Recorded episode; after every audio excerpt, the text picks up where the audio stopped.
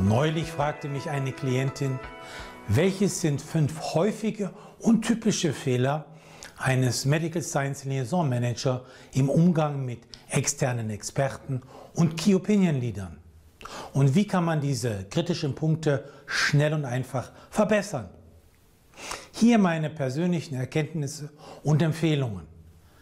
Basierend auf langjährigen Erfahrungen als Arzt, als Key Opinion Leader Verantwortlicher, als Medical Director sowie als Berater für MSL-Teams. Erstens. Oft optimierbar ist die Gesprächsvorbereitung. Es erstaunt mich immer wieder, dass Mitarbeiter stundenlang mit dem Auto oder dem Flugzeug unterwegs sind, ohne sich vorher über die zu treffenden Gesprächspartner kundig gemacht zu haben. Hier das Minimalprogramm aus meiner Sicht. Man sollte zumindest a. die internen Kollegen um Informationen gebeten haben. b. auf Google, Xing und LinkedIn nach dem Profil des Gesprächspartners gesucht haben. c. auf Google und Google Scholar nach möglichen Publikationen Ausschau gehalten haben. D sich die Webseite des Krankenhauses oder der Abteilung oder der Praxis angeschaut haben und E, sich drei gute Fragen überlegt haben, die man stellen will. Zweitens, oft optimierbar ist die Kunst, gute Fragen zu stellen und dann gut zuzuhören. Also, statt ständig zu reden und Informationen zu senden, ist es meist zielführender, zuerst gute Fragen zu stellen und dann auf Empfangsmodus zu schalten. Konkret wertschätzend zuzuhören. Meine vielleicht kontraintuitiv klingende Empfehlung aufgrund eigener dornenvoller Erfahrung. Je mehr Sie selber reden, umso weniger wahrscheinlich werden Sie Ihre Ziele erreichen.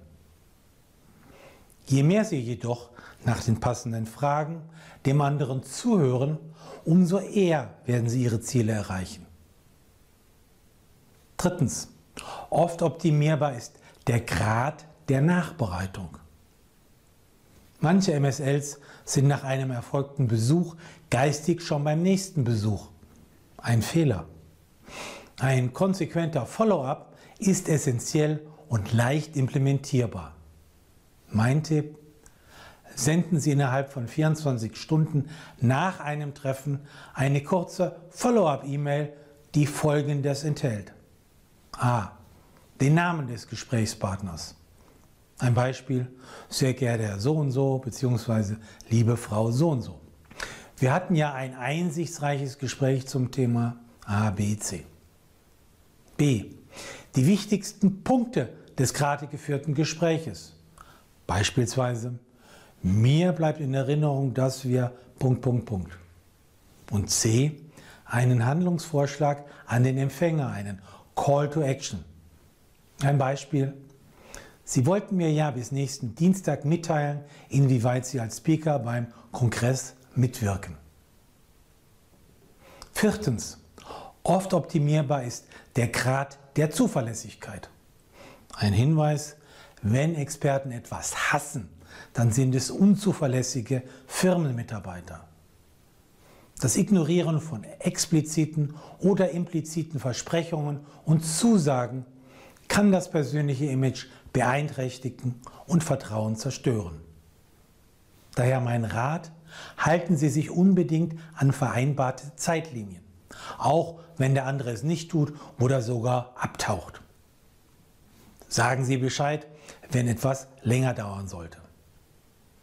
Verlässlichkeit, Zuverlässigkeit und Pünktlichkeit sind nun mal die Zeichen eines Profis. Sie bauen Vertrauen auf, wenn die Interaktion mit ihnen stets leicht, reibungslos und nach Plan verläuft. Fünftens, oft optimierbar ist der Grad der Weiterbildung. Auch wenn es vielleicht leichter und bequemlicher erscheint, in der eigenen Komfortzone zu bleiben, treten Sie aus der Komfortzone heraus. Lernen Sie stets dazu. Kultivieren Sie Ihre Neugier und Ihren Wissensdurst. Feinjustieren Sie Ihre Skripte und Vorgehensweisen.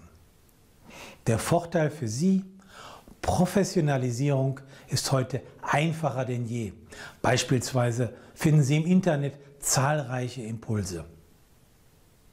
Sie erwägen ein persönliches Training, um Ihr Know-how zu aktualisieren und Ihre Karriere zu fördern?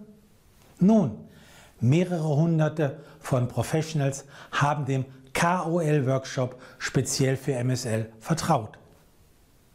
Mehr dazu finden Sie, wenn Sie auf Google Key Opinion Leader Workshop eingeben.